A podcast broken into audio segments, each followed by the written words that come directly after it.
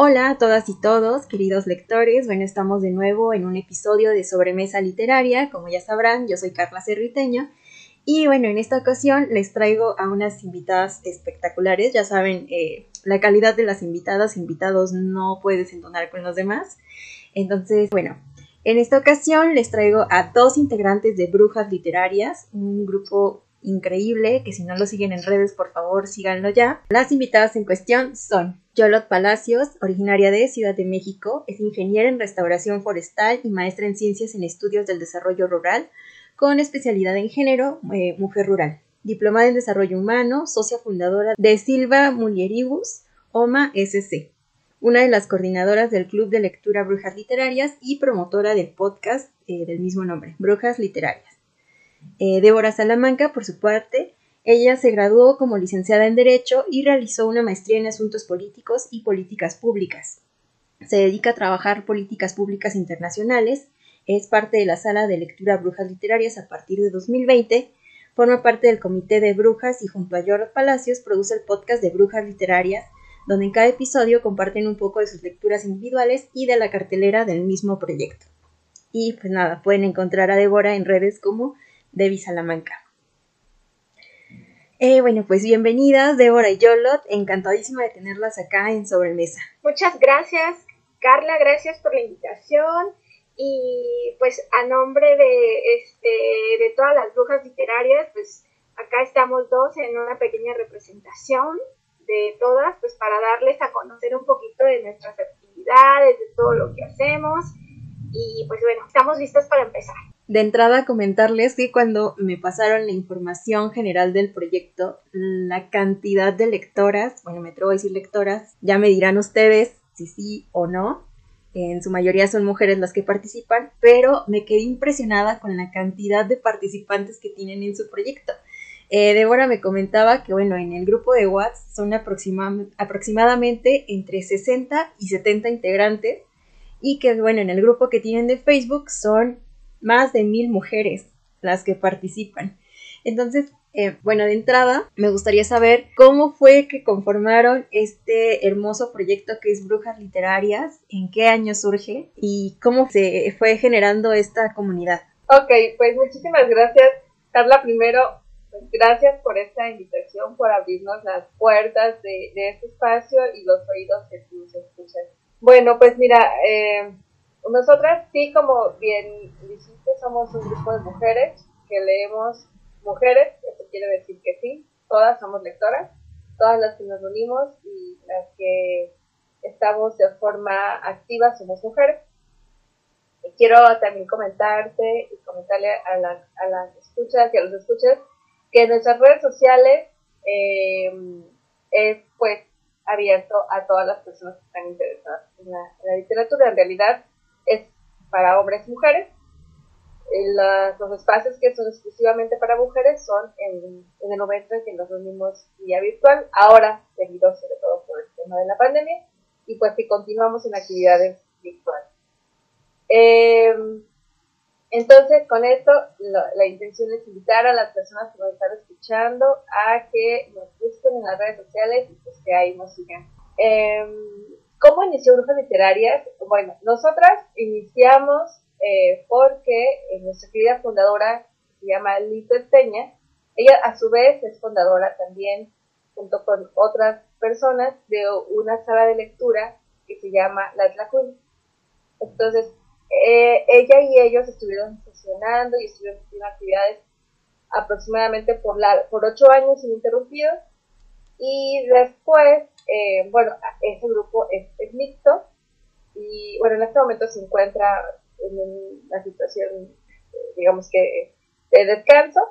Y entonces ahí empezamos a, visitar y a, interactuar diferentes personas, entre ellas pues, Y llegó el momento en el que eh, las lectoras que participaban en ese espacio a veces se, se ausentaban, sobre todo por el tema de trabajo, que los horarios de pronto no eran tan compatibles con las actividades que, se, programaban y sobre todo porque a algunas compañeras les quedaba bastante lejos del lugar donde nos reuníamos a sus casas. Entonces eso hizo que algunas compañeras dejaran de asistir Sin embargo, ellas tenían, o sentían como esas ganas de seguir haciendo actividades relacionadas con la literatura y entonces le pedían a nuestra querida Lisbeth que, que, pues que la siguiera convocando, que siguiera viendo actividades y de pronto, bueno, pues eh, decidió que era una buena idea reunirnos en petit comité para eh, empezar a hacer actividades. Y así fue como surgió Bruja Literaria. De hecho, las brujas que iniciamos en este proyecto éramos la mayoría Flacula y nos básicamente nos reunimos en la casa de una de las, de las compañeras las Flacuilas que nos abrió también amablemente las puertas de su casa y ahí éramos 12. Y de pronto nos empezamos a, alternar eh, la, pues, eh, el, lugar de reunión porque pues eran diferentes casas y así y de pronto eh, se empezó a abrir la convocatoria en redes sociales y de pronto éramos más de 12 y entonces requeríamos de un espacio pues mucho más amplio. Todo esto fue antes de la pandemia, porque nosotros iniciamos eh, a reunirnos en estas primeras 12 que, te comento y que les comento a nuestras queridas escuchas, fue en 2018, fue en marzo de 2018. Entonces, pues tuvimos todavía año, casi casi año y medio, eh, con actividades presenciales.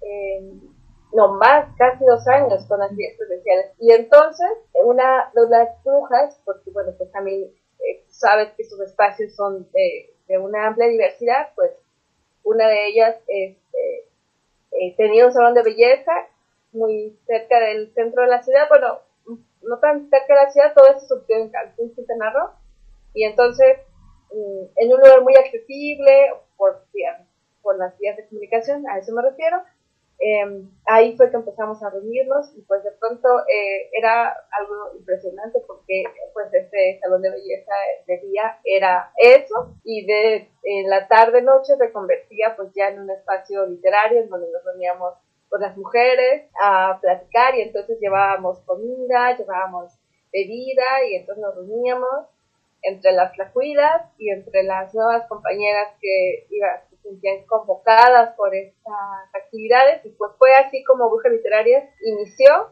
y ahora, bueno, cuando empezó lo de la pandemia decidimos que eh, pues era la oportunidad también para continuar con este, con este gran proyecto porque pues además dadas las circunstancias del confinamiento, requeríamos también nosotras eso, continuar con, con, esta pues con esta red de apoyo que en realidad también se ha formado en Bruja Literaria y pues Continuamos en, redes sociales. Justo el mes pasado eh, eh, cumplimos cuatro años de, de Brujas Literarias y estamos muy contentas porque sabemos que, pues, que esto continúa. Sí, bueno, pues ya nada más para agregar algunas, este, bueno, subrayar más bien algunas cosas de las que dijo Yolot. Brujas Literarias es una sala de lectura, formamos parte del Programa Nacional de Salas de Lectura y eso, Estamos cumpliendo cuatro años. A partir de la pandemia nos pasamos a sesiones eh, vía, vía internet y eso permitió que sí, que las salas se aperturaran más y que hoy en día tengamos integrantes, pues básicamente de, pues, de todo el continente americano, ¿no? Entonces eso está súper padre porque a la hora de, de, comentar un libro, una novela, poesía, bueno, el género literario que, que se haya elegido, eh, los puntos de vista y las experiencias y los comentarios son bien enriquecedores, ¿no? Desde cómo es el lenguaje en un país, cómo nos referimos a tal o cual cosa, cómo sería este personaje en aquel u otro lugar. Entonces, pues bueno, ahí seguimos las brujas por medio de, eh, pues de las redes sociales a partir de la pandemia y pues eh, qué nos depara el futuro, ¿no? ¿Cuántas brujas más seremos? Es maravilloso, me encanta porque, bueno, casi somos también este eh, hermanitas de cumpleaños, de proyectos, porque, bueno, junto con el círculo también eh, surgió en 2018. Y es, es bonito saber que surgen estos proyectos y no en lugares centralizados, ¿no? Eh, porque bueno, cuando pensamos de una cartelera cultural solemos pensar, no sé, Ciudad de México, eh, Guadalajara, por la FIL, este tipo de espacios, ¿no? Y, ver cómo van surgiendo esto y además me encantó el hecho de que llevaran la literatura a otro espacio que no suele ser como el centro cultural, eh, la librería, la biblioteca, la universidad, ¿no? O sea, sino llevarlo pues a, a, la gente que yo creo que también puede tener una aproximación quizás como más certera a este tipo de contenidos, ¿no? Y que a lo mejor no se le espera. Y creo que es un gran incentivo el que lo hagan en estos lugares que no esperas, no sé, ir al... Bueno, me faltaría que me contaran un poco más de esto, pero no sé si la estética, por ejemplo, seguía funcionando o cerraban, porque creo que estaría increíble, por ejemplo, no sé, llegas a que te hagan el despunte y te topas con una lectura, ¿no? Y a lo mejor te quedas y ya vas, este, sales, además del despunte, ya con una nueva lectura en mente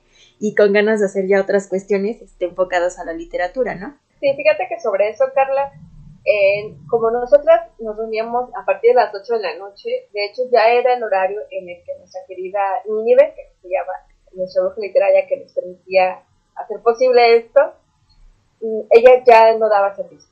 Ocasionalmente llegábamos a, a, coincidir alguna clienta que estaba ya terminando un servicio, ya sea de, de corte de cabello, de de lo que fuera, de uñas o etcétera, y ahí de pronto nos encontramos. Pero en realidad era básicamente el espacio eh, para empresas literarias a partir de las 8 de la noche. Lo que sí, lo que sí sucedió es que, bueno, como ya lo decía Débora, como somos parte del Programa Nacional de Fomento a la Lectura, lo que hacía es que, lo que hacíamos es que de pronto hubo un acervo eh, de libros en la, en escena. Mm. Entonces, ahí nuestra querida Ninive tenía un, un guacal, me parece que era un guacal o dos, ajá, eran guacales y los adornó porque además ella es muy, muy, muy cuidada en los detalles. Y ahí había libros escritos por mujeres. Wow. Entonces, era también la forma en la que nosotras hacíamos también este momento de la lectura porque cuando de pronto, por supuesto, llegaba alguna mujer, sobre todo pues, mujeres, por temas de salón de belleza, que llegaban a algún servicio, le preguntaban a Ninive sobre ese libro, sobre cómo podían, eh, pues, pedirlo prestado, cómo podían leerlo. Entonces, bueno, sí hubo de esta manera que nos empezamos a hacer este fomento, incluso en nuestra querida Nive, si mal no recuerdo, también las invitaba a la sesión. Entonces, bueno, también había como esto que dice Carla, ¿no? De, esta aproximación a espacios, pues incluso medianamente periféricos, porque no estábamos en la periferia de la ciudad en, ese punto, pero sí no era exactamente en el centro. Y eso también era una de, las mm, de las inquietudes de nuestra fundadora. O sea, eso porque además ella también hacía ese trabajo fuera del literario esta, este acercamiento, esta forma de hacer accesible la, la literatura, pues en, en áreas periféricas. Y es necesario, bueno, ya lo comentábamos también un poco con las invitadas anteriores de Orgasmo Cultural, que mencionar esta necesidad eh, por llevar la cultura a otros lugares, eh, no solo a los institucionales, que bueno, sí, la parte institucional aporta muchísimo, pero eh, también tiene sus limitantes, en tanto que, bueno, la gente de a pie eh, luego le piensa más para meterse, no sé, a un centro cultural porque siente que a lo mejor que no va a encajar, que no va a entender lo que se comenta ahí, eh, qué sé yo, ¿no? Entonces, generar este tipo de espacios sí me parece una labor muy importante y sobre todo en el contexto mexicano, donde también puede ser un gran transformador social. Claro, en efecto. Fíjate que, bueno, otra, eh, la, primera sesión que yo tuve con brujas, yo me en, en 2020, recién inició la pandemia. Y, o sea, mi primera impresión fue así de, wow, o sea, así yo llegué para quedarme, ¿no? Yo ya soy bruja literaria de corazón. Pero lo que yo vi ahí, o sea, y que me sorprendió tanto, para empezar, es que era un grupo muy variado. Y por variado en específico, o sea, eh, un grupo de este, etario tan diferente, ¿no? Desde alguien muy, muy joven hasta una señora, pues mayor, no sé, en sus sesentas, y, bien diferentes entre sí, ¿no? Con actividades del día a día, un, este, que van a, a direcciones diferentes. Entonces, me encantó que no perteneciéramos a un, a un grupo particular, que no perteneciéramos a una institución y precisamente esto de, por ejemplo, lo que les contaba yo, ¿no? De abrir este espacio, ¿no? La estética era lo que permitía, ¿no? Que entren cualquier tipo de persona, ¿no? Y de esa manera, pues, acercar la literatura. Entonces, pues, bueno, para mí fue uno de, los detalles que me sorprendió de Brujas Literarias, eh, por los que me quedé y pues por los que sigo estando allí. Que es un espacio abierto, sí, eh, únicamente para mujeres, brujas literarias, no es así en la Tlacuila, porque ahí en la, en, en esta sala de lectura pues es, es mixta, pero sí en brujas que son, somos únicamente mujeres. Yo a eso solo quiero abonar algo. Ah, esto que decías, Carla, de que de pronto eh, acercar estos espacios, para no repetir lo que acabas de decir.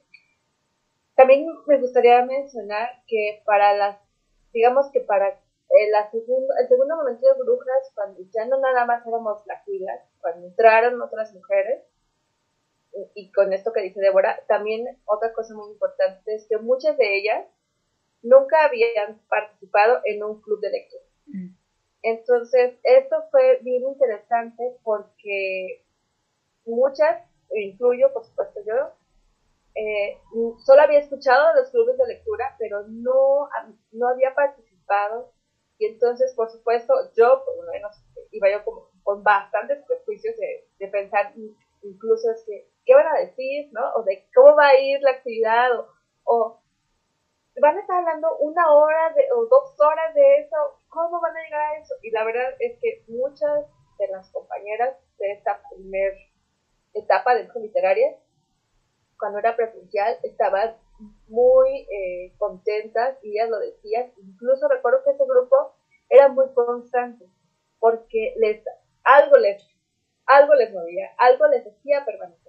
Justo esto que dice Débora, porque encontraron cosas muy interesantes y además una cosa que, que era la constante eh, y me parece que era como, como un pacto que hicimos relacionado con la literatura, pero no propiamente este, el pacto literario, era crear un espacio donde nos sintiéramos a gusto, donde nos sintiéramos seguras y donde sabíamos que se podía, que nos podíamos relajar y que podíamos ser nosotras mismas con esa identidad que cada una traía y que ahí hablando del libro, de los personajes, de, del ambiente, como de todo lo relacionado con el libro, de la escritora.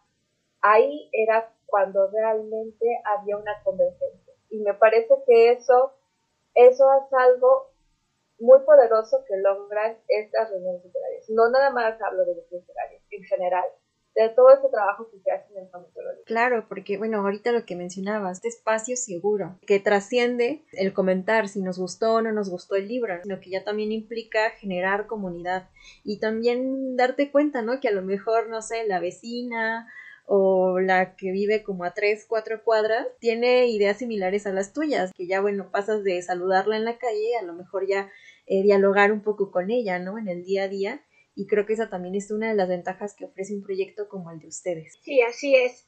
Eh, bueno, también por ahí otro, otro comentario respecto al tema. En nuestro podcast, en la final de, de, temporada, de nuestra temporada pasada, de la temporada segunda, tuvimos como invitada a la fundadora de La Tlacuila y también de Brujas Literarias, Lisbeth Peña, y precisamente pues abordamos la historia de brujas y de qué somos, quiénes somos, y hacia dónde vamos y todos estos detallitos que pues, ya te mencionó yo los de los que ya hablamos nosotras y que finalmente pues bueno nos convierte en mujeres hablando, leyendo, comentando y tomando como referentes la, eh, referentes la obra de otras mujeres.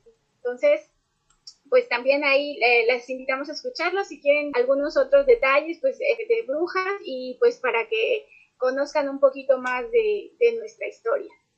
Sí, adelante, por favor, sigan su podcast también y escúchenlas. Y bueno, también algo que me gustaría saber es cómo eligen las lecturas de su círculo. ¿Es una decisión en conjunta o ustedes como coordinadoras la determinan? Eh, ¿Leen principalmente autoras contemporáneas o también autoras clásicas? Eh, cuéntenme. Ok, mira, me gustaría también hacer el comentario de que cuando iniciamos, realmente necesitábamos como mucha esa guía, nuestra querida fundadora, porque además tiene mucha experiencia en, esto del comento de Entonces, de inicio ella era la que nos empezaba a sugerir los libros, de todos nosotros leemos novelas. Ya. Eh, hemos leído un poco menos de cuentos y este último año estamos incursionando con ensayos. Entonces, fue también todo un proceso, hemos ido, pues en esos cuatro años, pues eh, también me parece que evolucionando, si se puede llamar de, alguna manera así. Y estas últimas dos carteleras fue básicamente a, no, las últimas tres ya fueron. Entonces, no solo por primer año. Ya fue a, pues, a votación, a consenso de las compañeras, de las doctoras. Y entonces, a veces, en el, segundo año lo que hicimos es que hicimos una, una lista a partir de, una, de la convocatoria. Les preguntamos a las brujas qué querían leer y así fue el, tercer año. Y este último año también fue así. Entonces, básicamente, a partir de las sugerencias que nos hacen las brujas literarias, nosotras eh, hacemos esta, esta, esta, esta lista, pues, digamos, prelista de qué, qué es lo que hay de sugerencias. Y lo que sí nosotras hemos eh, optado por hacer es únicamente poner una de las características eh, de los recitadores, es que sea menos de 250 páginas. ¿Y esto por qué? Porque, eh, sobre todo pensando en las compañeras y en todas nosotras que pues tenemos más de una actividad, ¿no? Tú sabes que las mujeres vivimos en diferentes roles de género y eso implica pues que a veces cuando son más largas, sobre todo las novelas, pues por diferentes razones no se ven. Y la intención de, de, que de Brujas Literarias es que invitar a las compañeras a las reuniones y que participen y que todas platiquen. Eh, por supuesto, si una de las razones, porque hay muchas, la, no se termina la lectura, eso no es una limitante para, para que participen, no se trata de eso. Sin embargo, las mismas compañeras han comentado que al momento en el que ellas terminan de leer la, obra y entran a la plática o a la sesión, sienten que ellas tienen como mucho más oportunidad de participar y de comprender en, mayor dimensión pues los comentarios. Entonces, pues por eso es que muchas intentamos llegar a la sesión ya con, pues con el panorama completo de la obra.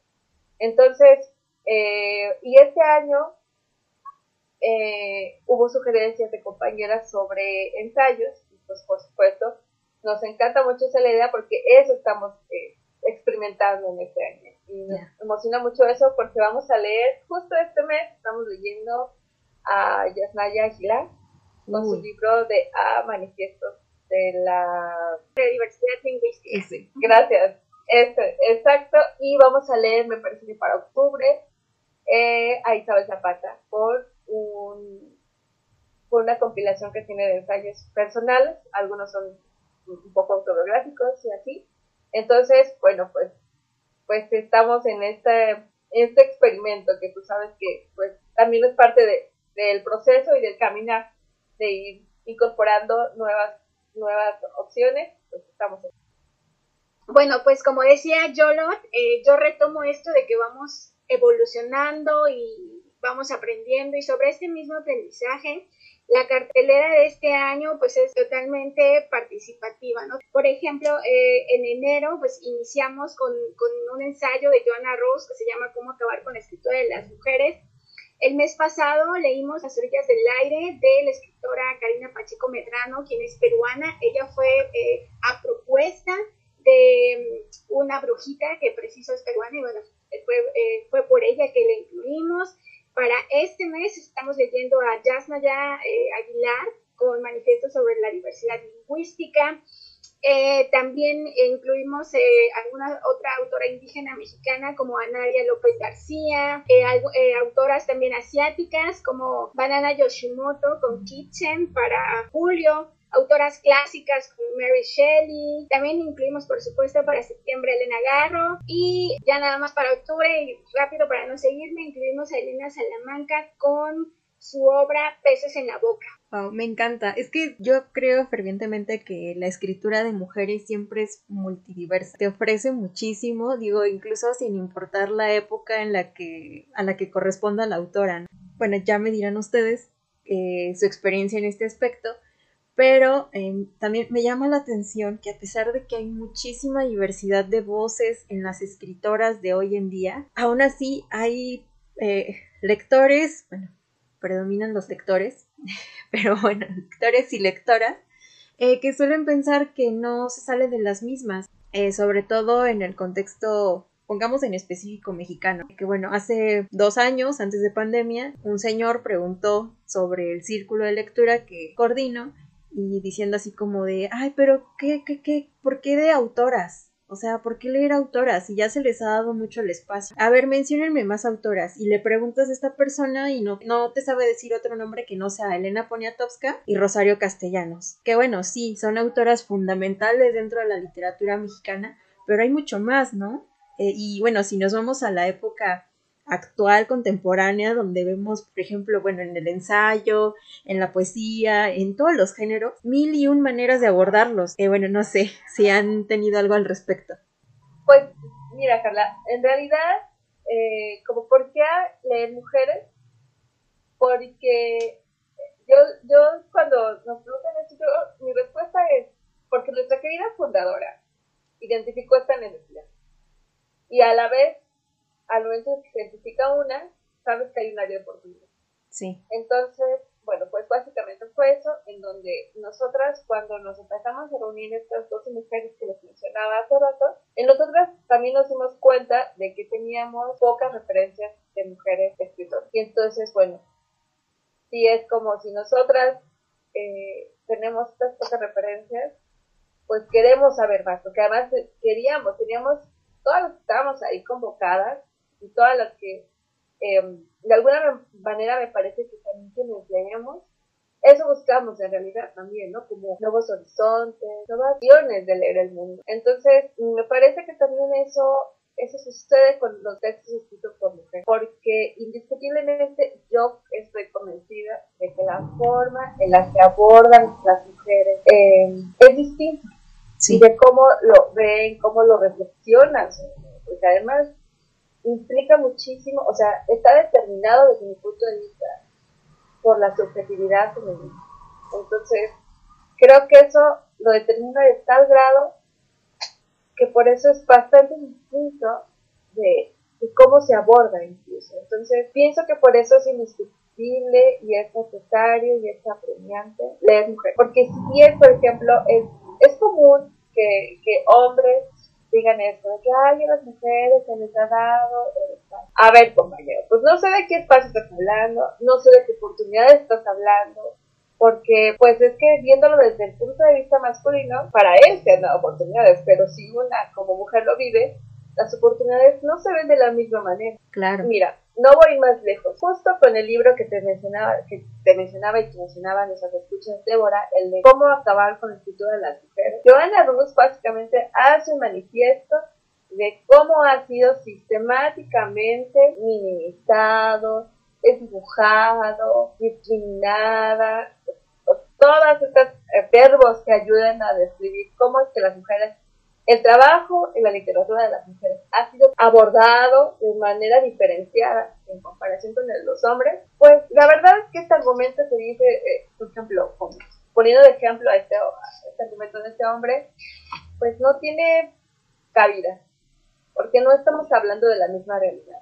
Entonces, un poco lo bromeamos antes de, bueno, con este comentario es como, pues yo creo que... Eh, esta persona con este comentario solo muestra también su poca visión y su poca bagaje que tiene sobre esto, porque si a una les pregunta, ¿no? Bueno, coméntanos cuáles, cuáles autoras has leído recientemente, nada más este año, ¿no? No nos vayamos a, a todas las que has leído, pues tal vez, o hasta las tres, cuatro, o incluso si tienen una lista, puede que tengan una lista bastante amplia, pero puede que también solo estén eh, con estas autoras que están como, como en boga en este momento, ¿no? Sí. Y bueno, pues también la intención es esto, ¿no? De regresar un poco lo que te decía Débora, a también a las clásicas, a las contemporáneas, es decir, es también hacer un recorrido por toda esta variedad, porque además son muchísimas las mujeres,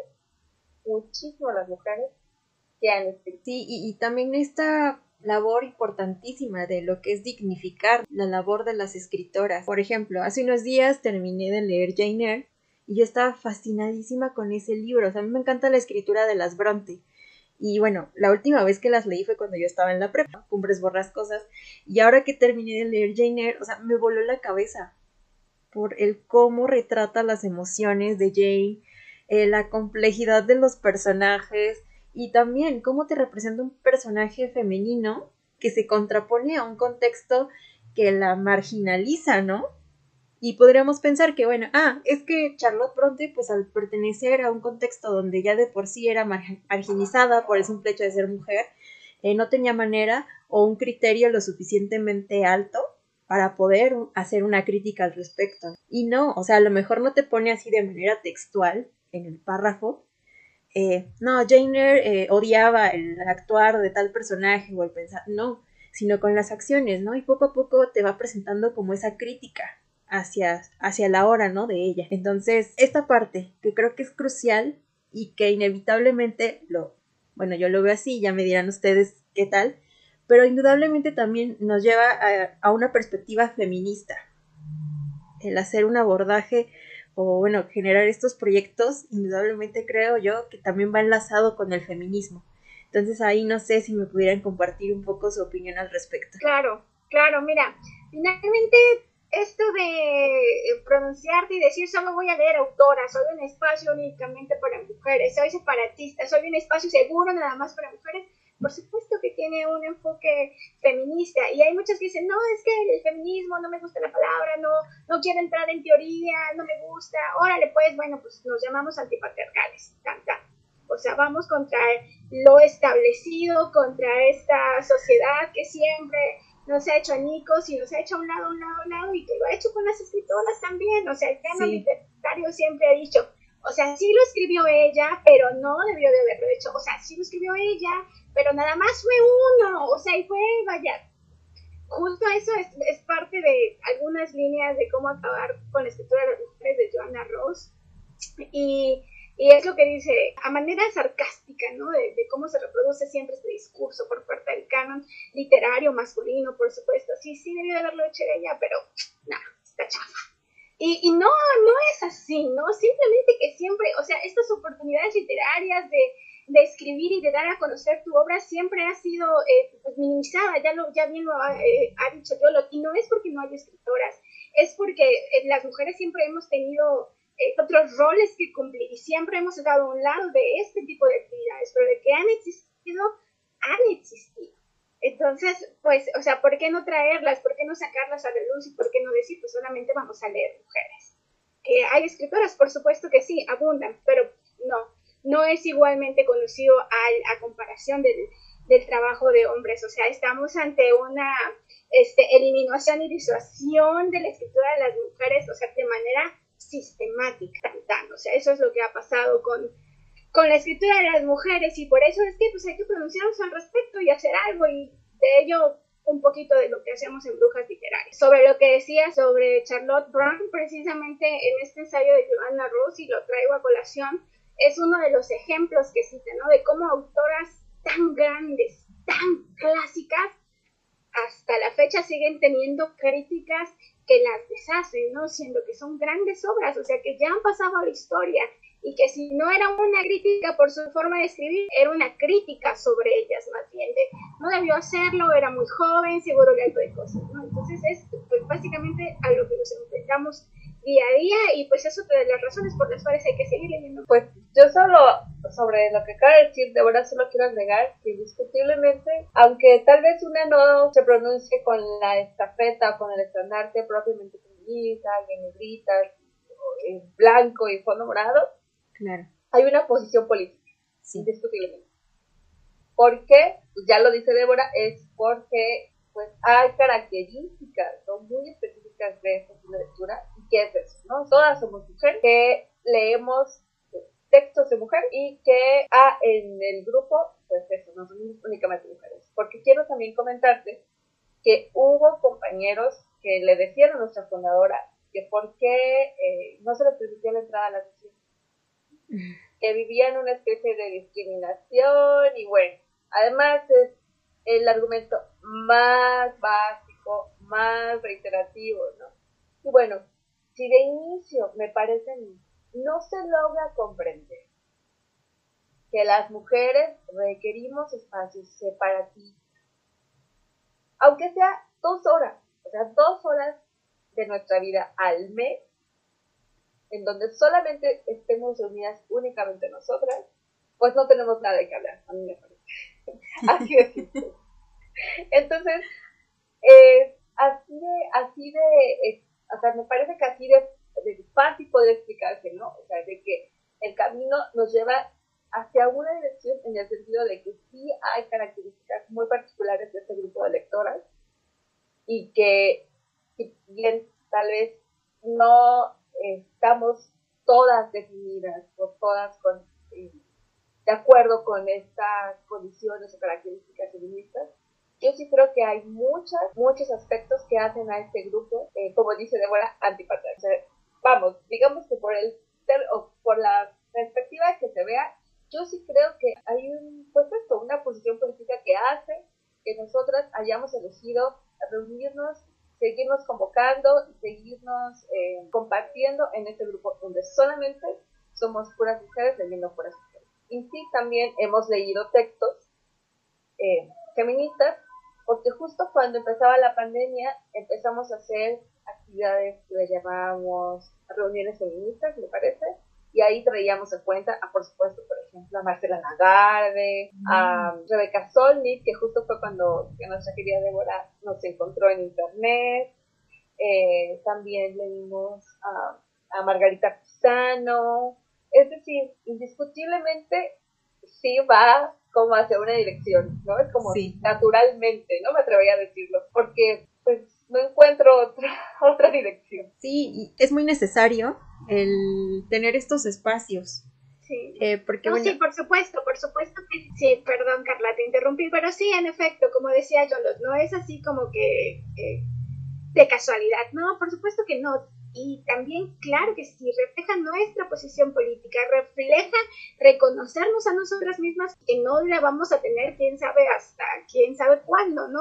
Ahí escribimos que también igual que los hombres, entonces es importante seguirlo haciendo, es importante seguir leyendo mujeres. Leemos, pero tan, tan, eso es todo. Sí, y, por ejemplo, la revista que también tienen eh, dentro de este proyecto, la revista Nawali, eh, surge ante esta necesidad. Cuéntenme un poco más del surgimiento de esta revista y también si me pudieran comentar cada cuánto se publica. Ya, pues mira, también la revista Nawali me parece que surge como parte de este proceso natural que tienen las las lectoras, a mí me parece que una forma también de leer el mundo es a través de la escritura. Claro. Entonces, eh, pues creamos, se creó espacio porque también veíamos esta, pues esta necesidad también, ¿no? De, expresión. Y bueno, eh, también nuestra querida fundadora eh, era un proyecto que ella tenía pensado en algún momento y de pronto sentimos que era el, momento y pues surgió Nahual.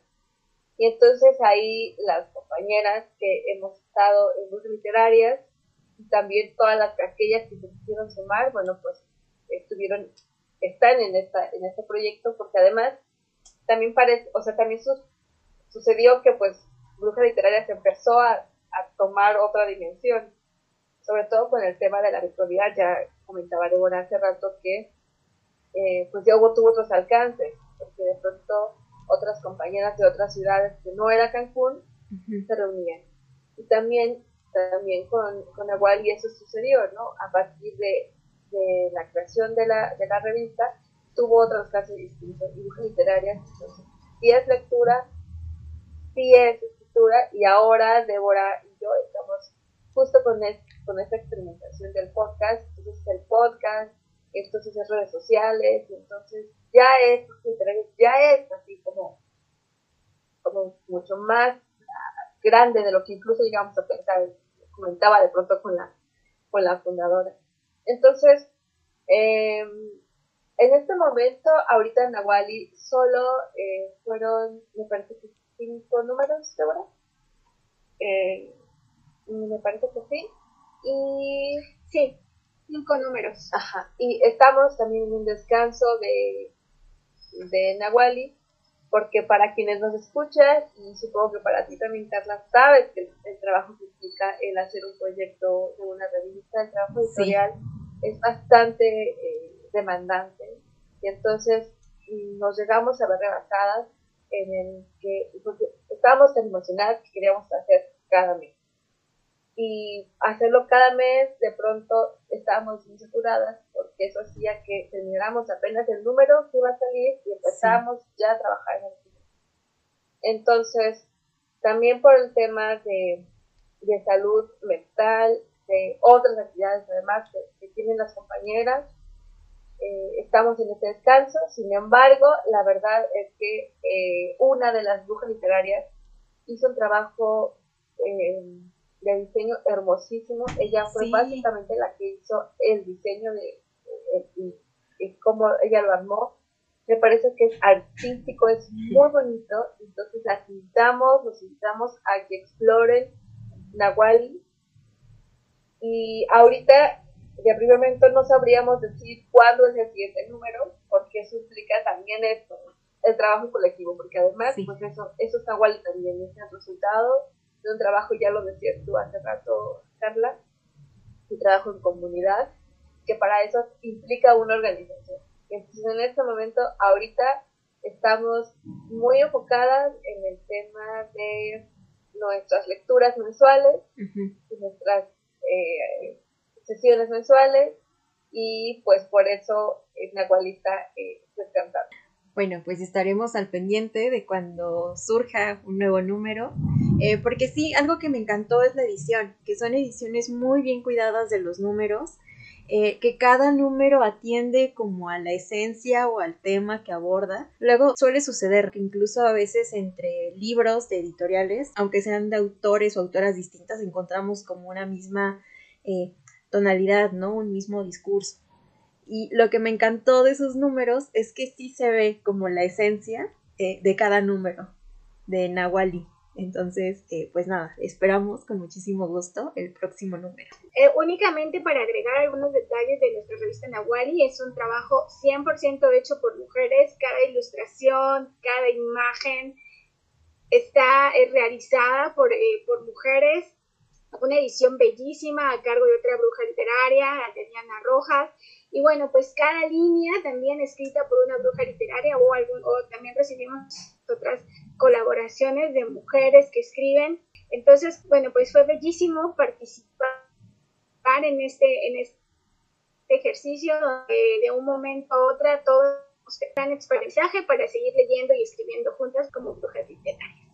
Y bueno, también eh, un poco sobre la, revista y también eh, ahondando un poco más en las lecturas que hacen de su círculo, eh, me gustaría saber, ya lo mencionaron un poco anteriormente sobre cómo eligen las lecturas, pero también me gustaría saber si atiende como a un tema que vean que predomina en el momento.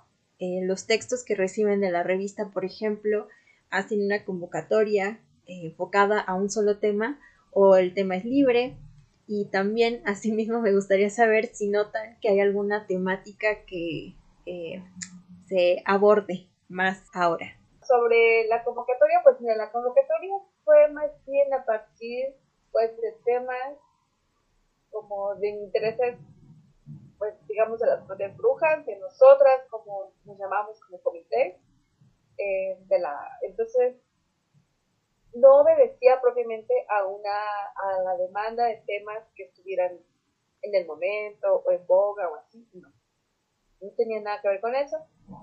Em, y más bien, eh, más bien, mucho tuvo que ver también que algunas de nosotras eh, estábamos en un taller con nuestra querida Lisbeth Peña en un taller de escritura creativa y entonces eso, eso hizo o eso hace de hecho que, pues, que tengamos textos que trabajemos, que talleremos.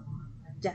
También teníamos esta información, e, esta posibilidad también de, pues, de textos ¿no? para compartir y entonces también estos textos algunos se incorporaron en algunos números de Nahual Entonces, mm. más bien fue como a través de eso. Y solo para poner ejemplo de uno de los números, fue que hablamos de ginecología natural, que no recuerdo cómo, cómo está abordado, pero básicamente tiene que ver con la ginecología, visto desde, no desde la profesión médica, sino alternativa.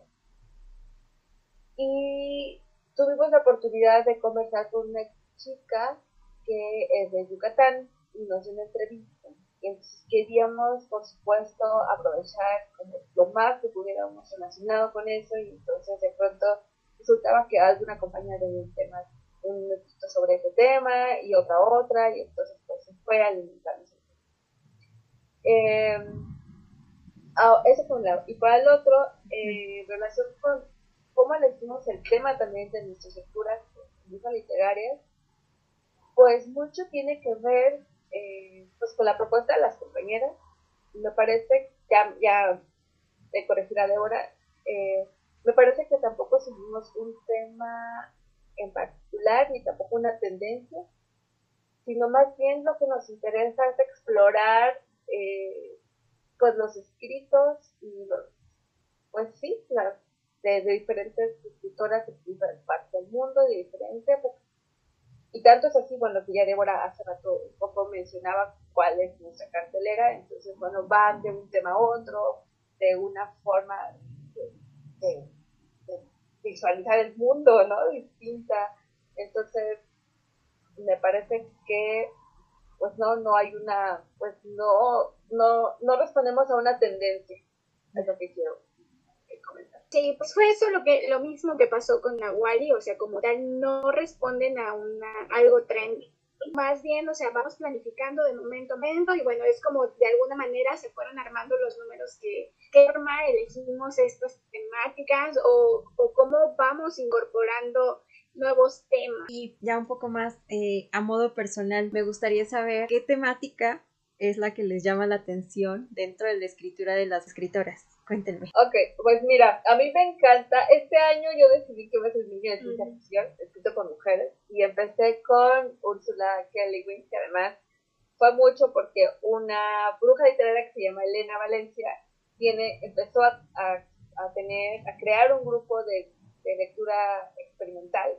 Entonces leyeron a, a Úrsula K. y entonces, de por sí yo había decidido y pues todo fue como a modo y y me interesa mucho también en este año explorar sobre, sobre emociones eh, y pues en general, eh, ¿qué más me gusta? Me gusta también leer ensayos y me gusta mucho pues la fantasía, eh, ¿qué más me gusta? Me gusta leer. Pues mira, yo creo que con esto y los cuentos. Entonces, pues estoy como en esos, como en esas variaciones y de pronto me sucede mucho que empezamos a leer algo de, las brujas y hay referencias de otras escritos de otras mujeres y le voy a esas referencias y de pronto me clavo en esas referencias. Mm, y así me pasó, por ejemplo, eh, en, febrero con Joanna Rus, que hizo referencia a, a Virginia Woolf, que incluso la leímos en 2019 en Brujas Literarias entonces regresé otra vez a Virginia Woolf. Entonces, solo hacer mucho esos puentes y entonces voy y regreso y así. Entonces, pues tampoco tengo una, como mi top de preferencias, ¿no? Sino también voy explorando y lo que me, en ese momento siento que me gusta, me quedo. Y si no, me voy a otra y me voy a otra. Y así tengo empezados, no sé, tal 5, 7, no sé cuántos textos. Gracias, Yolanda. Eh, Débora. Respecto a los géneros literarios, bueno, mis géneros literarios favoritos, yo soy súper fan de la acción desde muy, muy pequeña. Eh, como bien mencionaba ya la Yolot, eh, Ursula K. Lewin es de, de, mis más máximas, de mis favoritas. El ensayo también me encanta, siento que me da pues mucha, mucha claridad para, pues para poder esbozar argumentos, ¿no? Y luego eh, platicar con los, ¿no? Y debatir los temas, o por todas las brujas, contigo, por todos. Ah, la crónica es, es otro tipo de, de, género que también me gusta mucho. Y últimamente estoy descubriendo que me gusta mucho, pues, la novela histórica. Entonces, pues, ahí vamos. Eh, bueno, pues muchísimas gracias. eh, por todo lo compartido. Desgraciadamente ya se nos terminó el tiempo. Eh, pero bueno, antes de despedirnos, me gustaría saber también si nos pudieran compartir qué autoras están leyendo en este momento. Adelante, por favor. Muy bien, pues ahorita de este mes, Brujas Tres, estamos leyendo a nuestra maravillosa y lúcida Nachana Yasnaya Aguilar. Y eh, son pues sus reflexiones, pues, no sé si es a nivel, no sé si es como ensayo, crónica, no sé cómo definir pues este libro. Y de manera personal yo estoy, yo estoy escuchando ahorita y medio de, o sea, y alterno leo y escucho a, a Mary Shelley con Frankenstein, porque también estoy, participo en un círculo de lectura también de, de es un grupo mixto que solo leen mujeres que se llama Leer Mujeres. Y ellos son peruanos porque son dos mm. chicas y chicos. Y entonces en este mes están leyendo a, a esta Mary Shelley. Y entonces estoy muy contenta porque ya lo había leído, entonces estoy repitiendo. Y pues ya, cuentos, de pronto que me topo ahí, o así, o poemas y eso es lo que estoy leyendo. Yo estoy leyendo a Naya Aguilar, que es nuestra autora del mes en Brujas con manifiestos sobre la diversidad lingüística. Y aparte estoy leyendo a, Ariel Castillo con un libro que se llama No me cerrarán mis labios. Mm que es este, una historia sobre Hermila Galindo, una política activista mexicana de principios del siglo pasado. Y bueno, he tenido mucho trabajo, ya saben, una a veces quisiera leer todo, pero no se puede. Así que bueno, pues por el momento esas son mis lecturas de esta semana. Perfecto, muchísimas gracias Débora, Yolot, por todo lo compartido acá. Eh, y bueno, también me gustaría que compartieran sus redes para que así mismo quienes nos escuchan eh, pues no duden y corran a sus redes. Pueden ser personales o del proyecto. Perfecto. Bueno, pues sobre brujas literarias nos encuentran en, en Twitter e Instagram como arroba brujaslit y también nuestra página de Facebook que es Brujas Literarias y también pueden escuchar nuestro podcast en cualquier plataforma de streaming. Nos encuentran igual como Brujas Literarias y bueno, la mía me encuentran en Twitter como arroba Debbie Salamanca. Mm, y nada más para decir, en mi Twitter yo soy como arroba yolot-ita. Excelente, muchísimas gracias. Eh, correré a seguirlas en sus cuentas personales porque bueno, también debo confesarles aquí a quienes nos escuchan que ya tenemos bastante tiempo siguiéndonos en redes por parte de nuestros proyectos. Entonces ahí nos hemos seguido la, eh, la huella y pues nada, también las y los invito a que me sigan. Ya saben, me encuentran en Instagram como Carla Lectora y en Twitter como Carla Lectora 1 por si quieren seguir el diálogo que se origina acá en el podcast. Bueno, las y los invitamos a también que nos externen sus puntos de vista sobre estos círculos de lectura, si creen que también son espacios vitales para generar comunidad y también que nos compartan sus experiencias en estos proyectos. Eh, si forman parte de uno, ya sea como coordinadoras, coordinadores o como participantes, lectores. Entonces, pues nada, ya saben que la idea es que el, diálogo eh, siga, ¿no? Además del podcast. Entonces, pues nada, muchísimas gracias, Yolot y Débora, por su participación en Sobremesa Literaria. A ti, muchas gracias. Gracias a ti, Carla. A ti, y bueno, pues a seguirnos todos en redes y seguir la conversación por allá. Esperemos volver a encontrarnos pronto. Claro que sí. Muchas gracias.